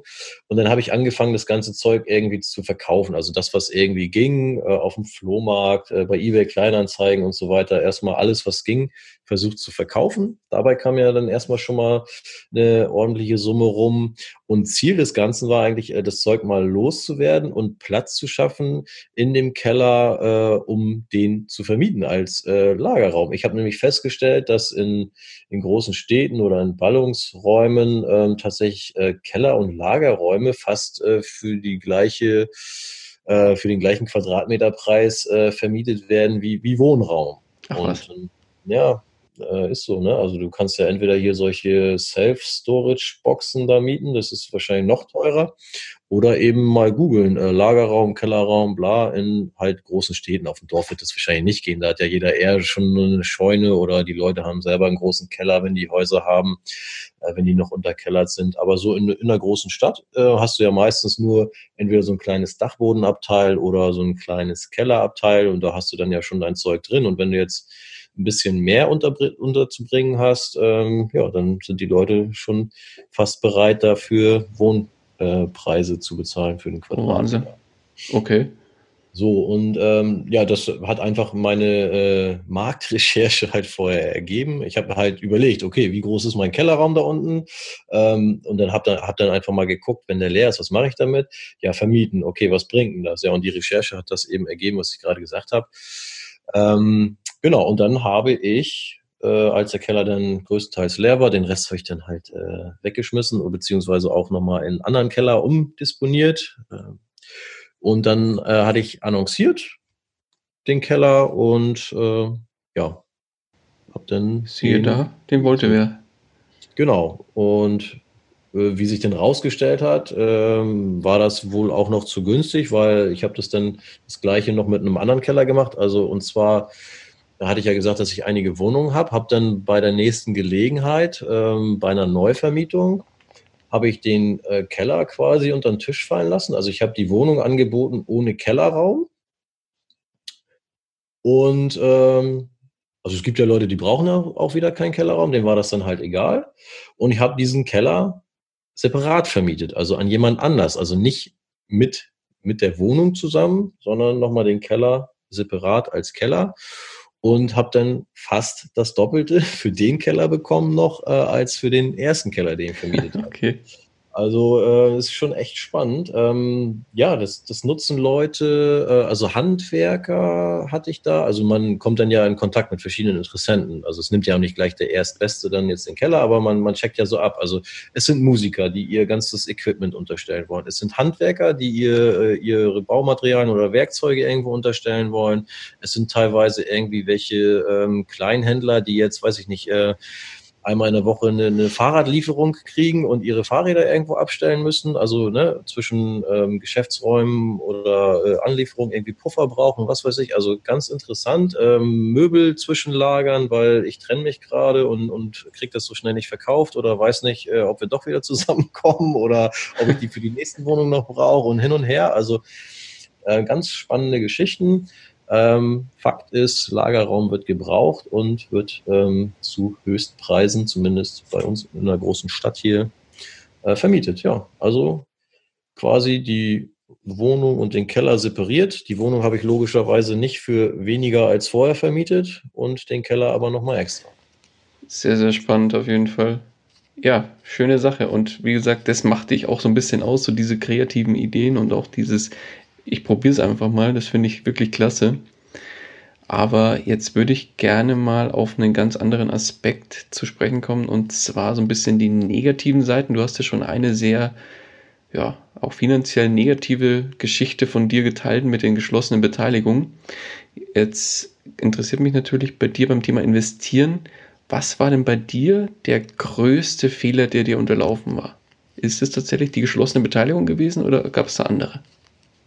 Nee, das sind, glaube ich, wirklich die geschlossenen Beteiligungen. Auch von der Summe her war das so das Größte, was da mal unter die Räder gekommen ist. Und das war einfach, ähm, ja, viel zu viel. Ich hatte das vorhin schon kurz angedeutet. Ich hätte das mit einer, mit kleineren Summen einfach über einen längeren Zeitraum äh, probieren müssen.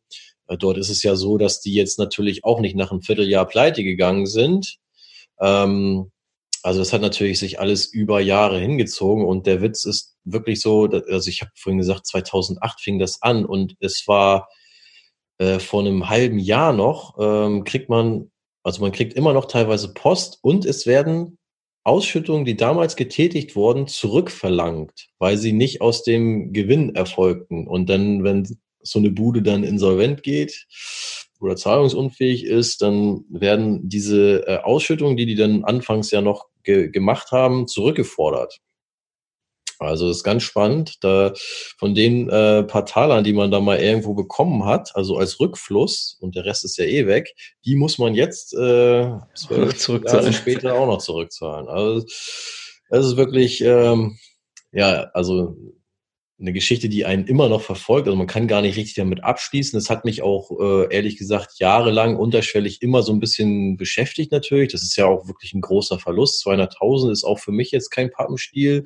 Ja. Das muss man erstmal verarbeiten, auch so mental. Und du kommst gar nicht zur Ruhe, weil das, wie gesagt, ja nicht eine, ähm, eine Beteiligung war, die dann ähm, den Bach runtergegangen ist und, und dann war's das, sondern wirklich ähm, ja viele verschiedene und das kommt dann ja so häppchenweise und äh, die kommen nicht alle auf einmal und teilweise hat man heute tatsächlich noch was davon, ähm, dass man ganz viel Post von irgendwelchen Anwälten bekommt, die ähm, sich dort jetzt als Retter dann noch äh, in Szene setzen wollen. Ja, wir, wir machen da gerade wieder diese und jene Sammelklage und bla. Aber das sind auch alles nur so ja, mehr oder weniger Werbeschreiben, dass man dann auch noch äh, einen Anwalt beauftragt. Also da, ne, was soll man da noch zurückholen? Also es ist Wahnsinn. Und man kommt also nicht ganz äh, los von dieser Geschichte, weil einen das immer wieder einholt durch solche Schreiben. Es war von der Summe her ähm, sehr hoher Betrag. Ja, und es war einfach dumm, wie gesagt, ähm, in, in kürzester Zeit äh, so viele verschiedene geschlossene Beteiligungen ähm, da rein zu investieren, ohne das mal längerfristig zu probieren. Da hätte man ja viel Schaden verhindern können. Also das war, ja, das war mit Sicherheit mein größter finanzieller Fehler auf jeden Fall. Und diese, weil du sagst ja selbst 200.000 Euro hast du damit in den Sand gesetzt. Wie viel von diesen, bei 200.000, wie du schon sagst, das ist ja eine ordentliche Stange Geld. Und wenn man da jetzt mal guckt, warum hast du denn so viel Geld da reingeballert? War das irgendwie exorbitante Renditeversprechen, auf die du reingefallen bist, oder wo war das Problem damals? Damals war das Problem, in Anführungsstrichen, dass ich einen Haufen Geld verdient habe und Anlagenotstand hatte. das heißt Luxusproblem eigentlich so ein bisschen. Ja, genau. Dieses Luxusproblem ist äh, ja der totale Rockrepierer geworden. Ja, es war natürlich Wahnsinn. Also klar, könnte ich mich heute noch drüber ärgern, aber klar. es war tatsächlich so, dass ich äh, damals, wie gesagt, habe es ja vorhin schon erzählt, sehr, sehr viel gearbeitet habe. Das war auch eine Zeit wieder, ähm, wo ich im Ausland war, also wo ich viel gearbeitet habe, viel Geld verdient habe und eben zu dem Zeitpunkt irgendwie auf die Idee gekommen bin, das packe ich jetzt mal nicht in Aktien. Ich meine, wenn man das jetzt wenn man das, die Geschichte noch weiterspinnt und überlegt, wenn man 2008 in der Krise oder kurz vor der Krise oder wie auch immer, ist ja scheißegal, 200.000 Euro in irgendwelche Kackaktien investiert hätte, wäre immer noch, das wäre würde wahrscheinlich für andere Leute ein Leben lang als Vermögen reichen, was dabei rausgekommen wäre bis heute an, an Wertsteigerung. Und ich habe das einfach eben verbrannt in geschlossenen Beteiligung, weil ich nicht in, in der Situation in Aktien investieren würde. Das ist natürlich rückblickend also doppelt fatal, doppelt doof. Aber ist so. Ich meine, was soll ich jetzt machen? Äh, genau, shit happens. Ja. Nee, passt. nee. Die Sachen haben ja, wie gesagt, funktioniert. Ich habe ja Klar. auch äh, ein Aktiendepot aufgebaut. Ich habe das mit den Immobilien aufgebaut und ich habe meinen Humor nicht verloren und vermiete halt eben nebenbei noch äh, Transporter und Keller. Sehr gut. Aber dann lass das Blatt mal umdrehen. Was steht auf der anderen Seite, wo Erfolge die Überschrift sind? Was war der größte Erfolg? Ach, den größten Ach, wüsste ich jetzt so gar nicht. Muss gar nicht monetär sein. Ja, der größte Erfolg, wenn du es dann so siehst, ist natürlich ähm, die Geschichte, dass der Plan jetzt ja so ein Stück weit aufgegangen ist, dass ich eben früh viel gearbeitet habe und mich jetzt äh, zumindest was jetzt den Hauptjob angeht, ähm, größtenteils zurückziehen konnte oder wesentlich kürzer treten konnte. Ich mache natürlich äh, als äh, geringen Teilzeitbeschäftigter jetzt auch keine ähm, Auslandseinsätze mehr oder keine Überstunden mehr. Also in Anführungsstrichen äh, ganz entspanntes Arbeiten ähm, ja, dass mir diese Reisen ermöglicht, also A von der Zeit her, B auch von dem Vermögen, was ich aufgebaut habe. Und das ist mir sehr, sehr viel wert. Und das ist so mein, äh, mein Lichtblick, dass ich eben ja nicht mehr dieses äh, extrem viel Arbeiten habe. Das habe ich ja natürlich freiwillig gemacht, aber jetzt ist es so auf einem total erträglichem, schönen Niveau. Das, das macht teilweise dann schon, schon Spaß, äh, ins Büro zu gehen, äh, weil es dann schon wieder eine andere Art der Abwechslung ist. Kommt sogar ja auch immer noch ähm, dafür, dass ich da nur ein paar Stunden hingehe, immer noch gutes Geld rein. Und ich habe eben diese, diese Freiheit mit, mit Reisen und äh, dass ich auch mal an einem ganz normalen Wochentag äh, morgens einkaufen gehen kann, wenn da nicht eine ewig lange Schlange ist und solche Geschichten. Das ist, ja, das ist schon äh, viel Lebensqualität, die ich dann dazu gewonnen habe.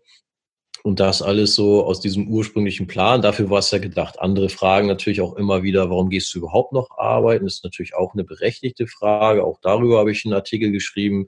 Und gerade jetzt in so einer Krise macht sich das dann auch wieder bemerkbar, dass man, also man weiß ja nicht, wie schlimm es noch wird. Aber dann ist das ja natürlich auch so ein Stück äh, Sicherheit immer noch, ne? dass man sagt, ja, ansonsten, wenn alles äh, wegbricht, ähm, habe ich immer noch meinen Job sozusagen. Und natürlich kann auch der wegbrechen, aber deswegen habe ich ja mehrere Standbeine, mehrere Einkommensquellen. Also da bin ich, glaube ich, ganz gut aufgestellt.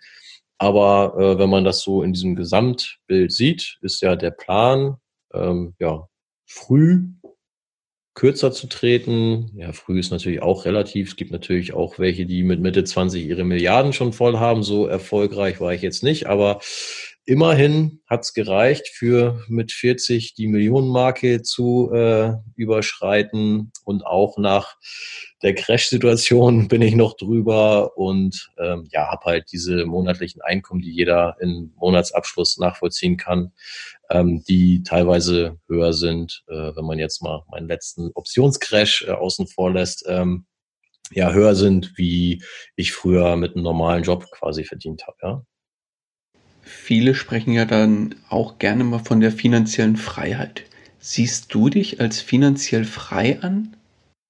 Ja, ich habe das mehr oder weniger so ein bisschen aufgedrückt gekriegt und nenne mich jetzt auch hier und da selber mal so. Aber ja, weiß ich nicht, das ja, ist halt so diese, dieser Modebegriff, äh, den man, wenn man ihn dann schon von mehreren Seiten aufgedrückt kriegt, ja, dann nimmt man den wahrscheinlich auch mehr oder weniger gerne an. Aber so, ja, so richtig hundertprozentig frei bin ich ja vielleicht auch gar nicht, weil ich A, immer noch arbeiten gehe, was ich zwar freiwillig mache und was mir eben auch Spaß macht, aber ähm, was ich vorhin auch schon sagte, es ist dann, es gibt auch durchaus stressige Phasen und die sind ja auch so ein bisschen selbst auferlegt und nur weil ich jetzt ähm, von dem einen Hamsterrad vielleicht ins andere äh, übergewechselt bin, also sprich ähm, jetzt die, die Zeit für den Blog und alles drumherum aufwende, also richtig frei bin ich nicht, aber wann ist man frei und äh, was braucht es dafür? Also das ist ja auch immer so eine ähm, oft diskutierte Frage, was macht man dann äh, beim Erreichen dieser finanziellen Freiheit, die ja so viele erreichen wollen, macht man dann gar nichts mehr, nur noch Hängematte, Strand. Das will ja auch keiner. Also ja, muss man wahrscheinlich gucken, wie man so sich da einordnet und was man daraus macht. Ähm, es ist sicherlich bei mir noch nicht perfekt und ich bin auch nicht ähm, rundum zufrieden mit allem, wenn ich ehrlich bin, weil es eben wirklich ähm, ja eben auch immer wieder mal Ärger gibt mit Mietern, wo man sich kümmern muss. Ähm, also ich bin jetzt noch dabei, das alles so ein bisschen in Bahnen zu lenken, wo man wirklich sagen kann, den Stress, den ich nicht mehr haben möchte, also sprich wirklich so dieses ja, sich mit teilweise leider wirklich äh, Assi-Mietern rumzuplagen, ob man das denn nicht doch ähm, auslagert an eine Mietverwaltung. Klar kostet das Rendite, aber wenn, wenn man sich dann jetzt wohler damit fühlt, eben auch gerade im Hinblick auf, man wird ja nicht jünger. Also sprich, will man sich wirklich als im echten Rentenalter dann nachher wirklich noch mit irgendwelchen Mietern, die nichts mehr merken, rumschlagen oder lässt man das dann machen? Also sowas versuche ich jetzt dann ähm, ja langsam, aber sicher irgendwie in, in Bahnen zu lenken. Ja, und auch so ein nicht so ein schönes Thema ist ja auch immer, was ist, wenn mal was passiert? Also sprich Unfall ableben der eigenen Person. Ähm, ich habe ja auch eine erwachsene Tochter, das heißt, da muss man natürlich auch mal gucken, ähm, was ich in Ansätzen auch schon gemacht habe, ja, dass man da auch so ein bisschen erklärt, was was da ist und wie das alles funktioniert und ja, bis jetzt ähm, brödel ich da alleine rum in meinem Imperium, aber wenn ich mal wirklich, so wie ähm, ja, im Herbst hatte ich ja auch einen äh, schweren Unfall.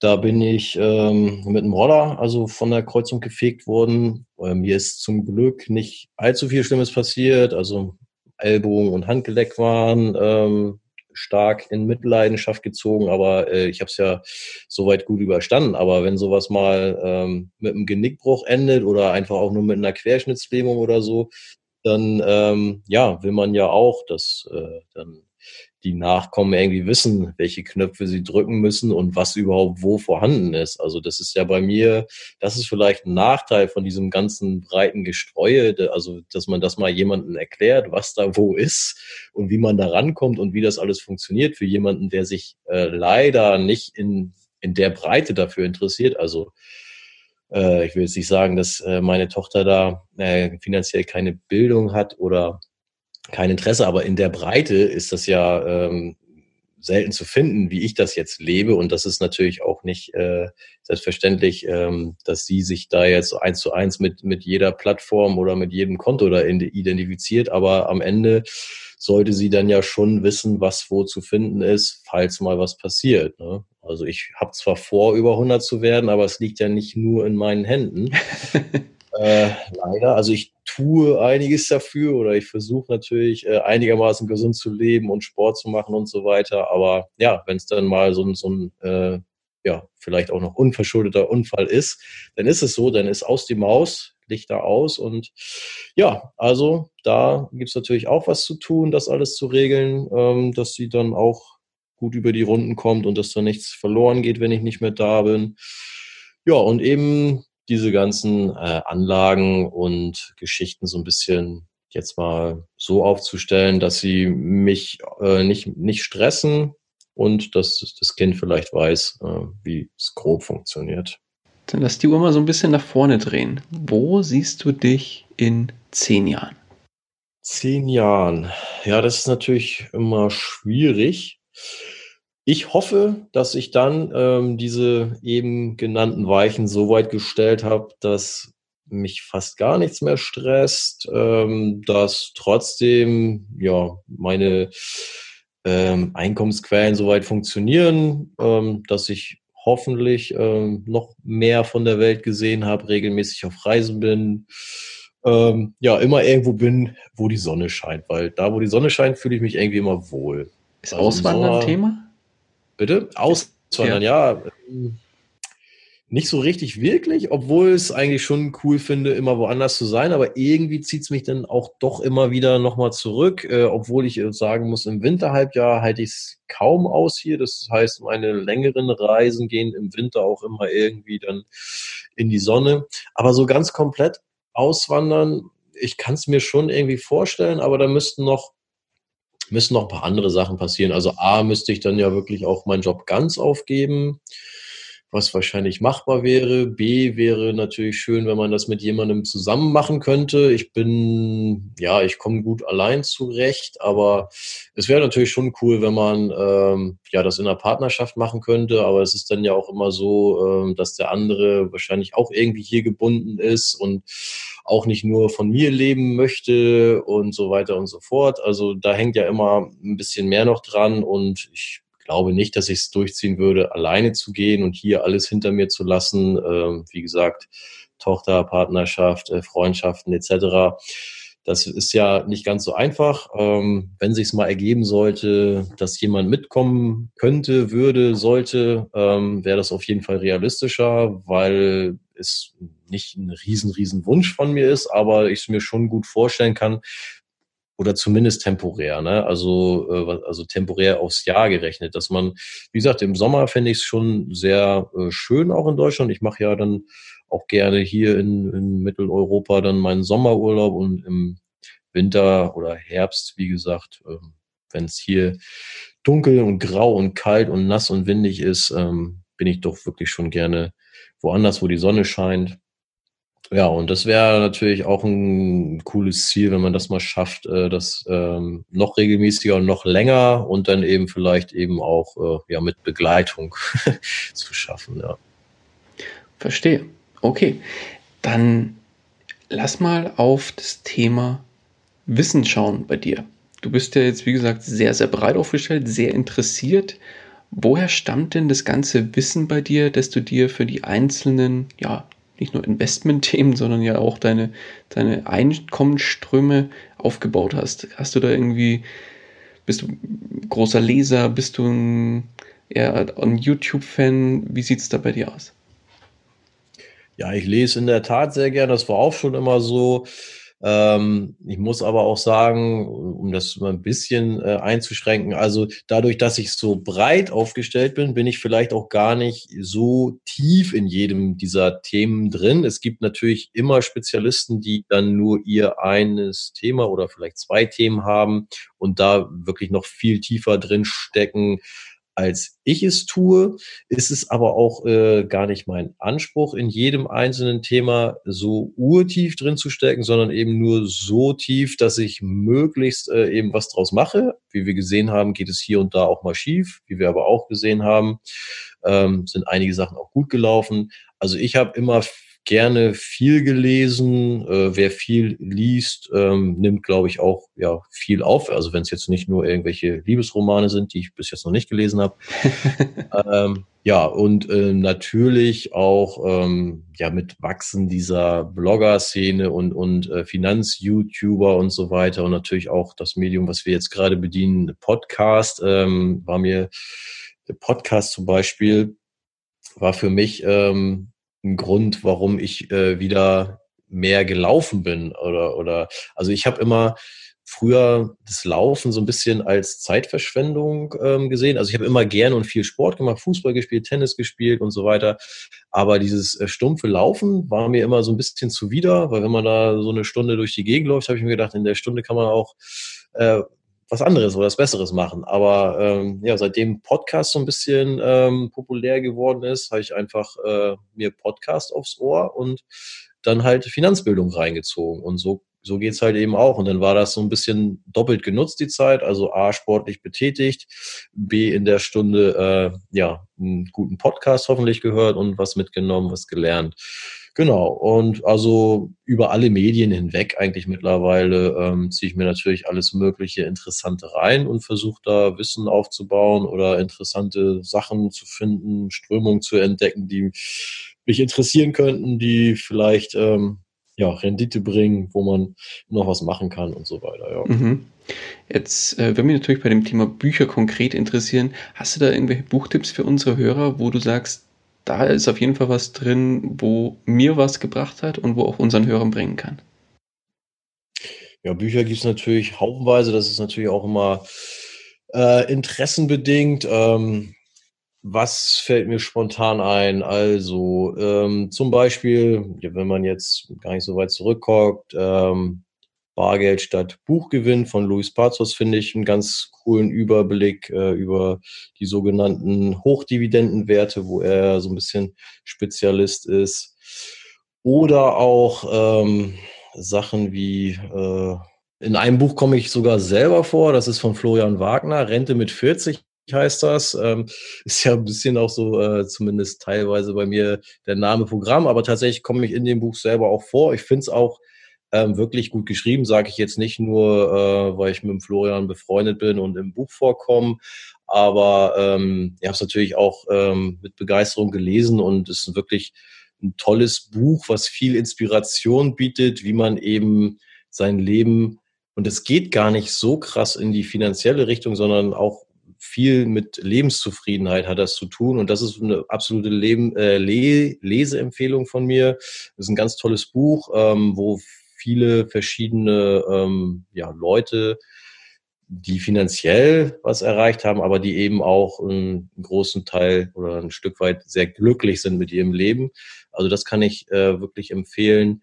Die vier Tage Woche, äh, die vier Stunden Woche muss man ja sagen, ist nicht mal eine vier Tage, sondern vier Stunden Woche von Tim Ferriss fand ich sehr motivierend. Ähm, man stellt natürlich dann auch irgendwann schnell fest, dass man ähm, dass es sehr schwierig wird, seine äh, Woche auf äh, vier Arbeitsstunden runterzuschrauben. Aber die Motivation war halt ziemlich groß, die man oder die ich aus dem Buch gezogen habe. Ähm, auch nochmal vieles ähm, ja zu versuchen und ja, ich glaube ein Stück weit äh, aus solchen ähm, Sachen oder zumindest als Inspirationsgeber kommen dann solche Sachen wie Transporter und Kellervermietung nochmal raus irgendwie. Also dass man aus ähm, Alltagssituationen Geld macht. Ähm, Ich gönne mir Freiheit ist auch ein, ähm, ein tolles Buch von Patrick Hund. Äh, da komme ich nicht drin vor, aber ähm, viele Leute, wo auch nochmal dieser äh, Begriff finanzielle Freiheit äh, beleuchtet wird.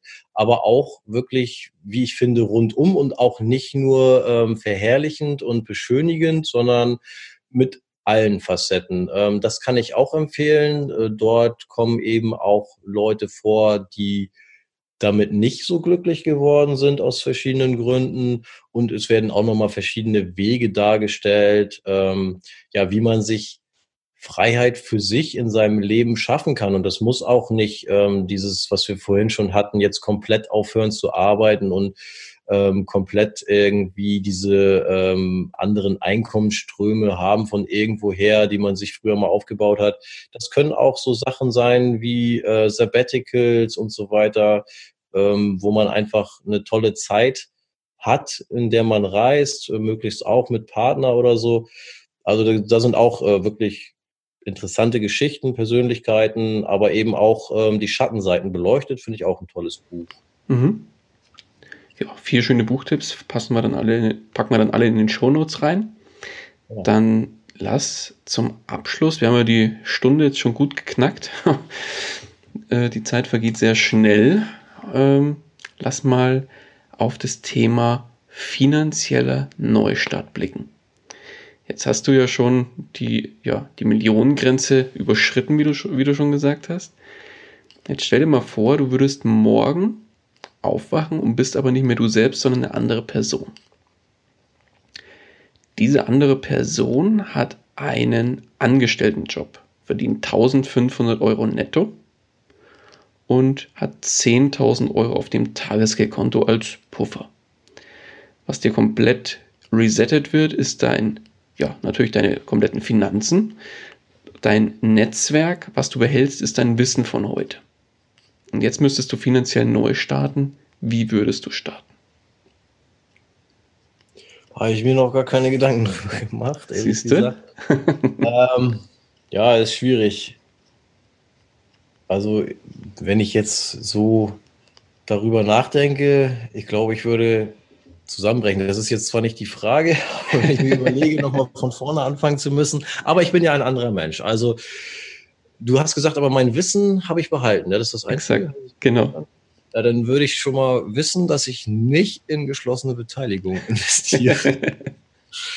ähm, ja, ich habe festgestellt, und dieses Wissen ging, ging dann ja nicht verloren, dass es diese absolute Abkürzung, die ja auch immer viele suchen zum Reichtum, die gibt es nicht. Das heißt, ich würde hm, ja das wieder äh, ja von vorne anfangen und dann natürlich eben mit den Dingen, die gut gelaufen sind, äh, die ich halt über die Jahre festgestellt habe.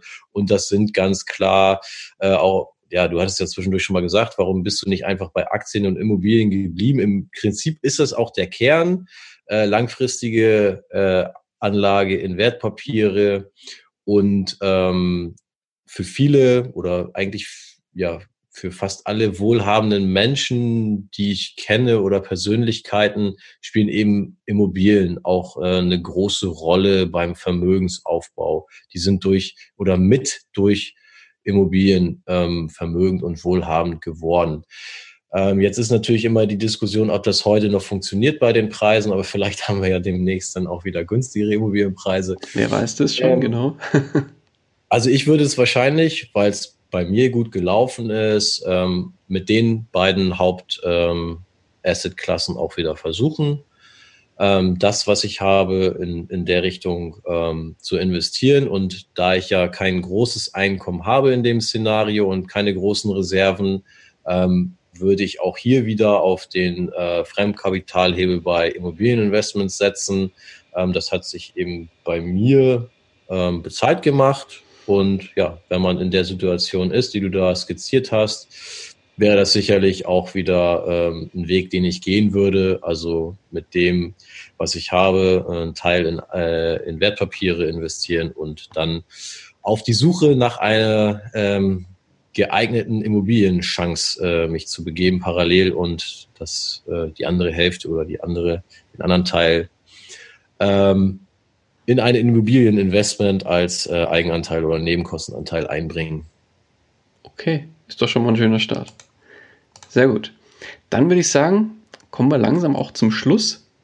Jetzt habe ich aber noch ein, eine Frage für dich und zwar, jetzt kommt ein Einsteiger auf dich zu, was du wahrscheinlich über den Blog auch das ein oder andere Mal äh, als Situation gehabt hast. Und zwar jetzt kommt ein Einsteiger auf dich zu und sagt, Vincent, ja, klingt erstmal alles plausibel, was du jetzt hier so erzählt hast und äh, sehr spannend. Ich will morgen auch mit dem Thema Investments oder Investieren anfangen. Oder am besten vielleicht sogar noch heute. Gib mir doch mal einen kurzen, knackigen Rat mit auf den Weg. Wie soll ich starten? Was würdest du ihm sagen? Ja, das kann man so pauschal natürlich immer nicht machen. Das kommt natürlich sehr auf die äh, einzelne Person immer an.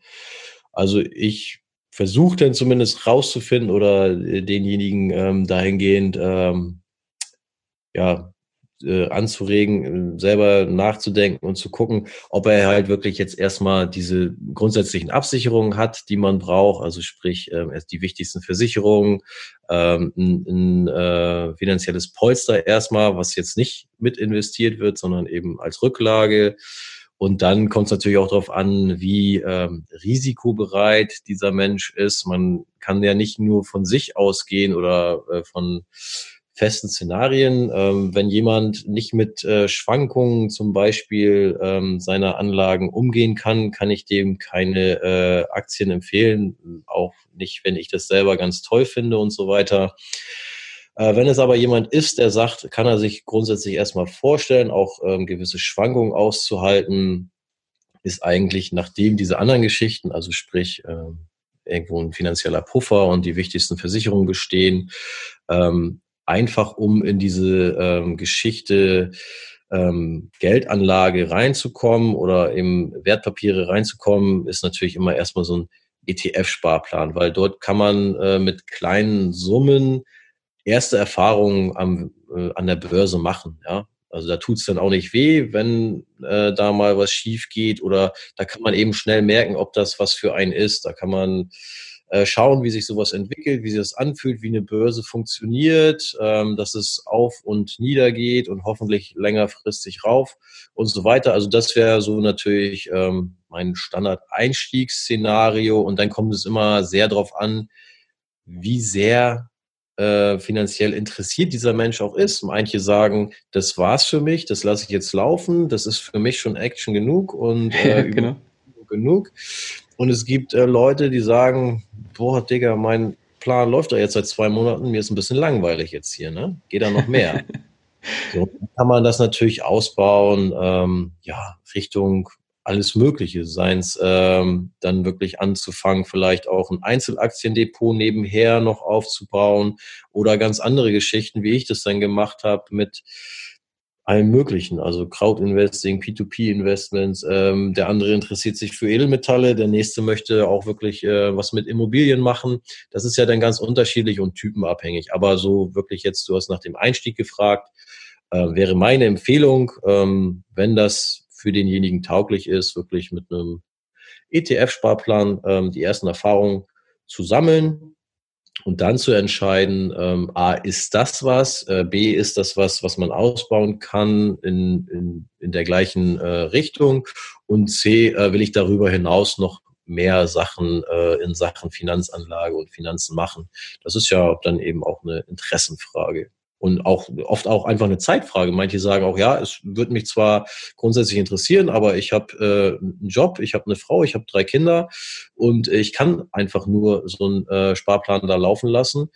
Hm, alles andere habe ich zwar tendenziell Lust zu, aber keine Zeit zu, muss man auch Verständnis für haben. Das Klar. ist die Realität. Und dann ist das aber auch nichts äh, Schlimmes oder Verkehrtes.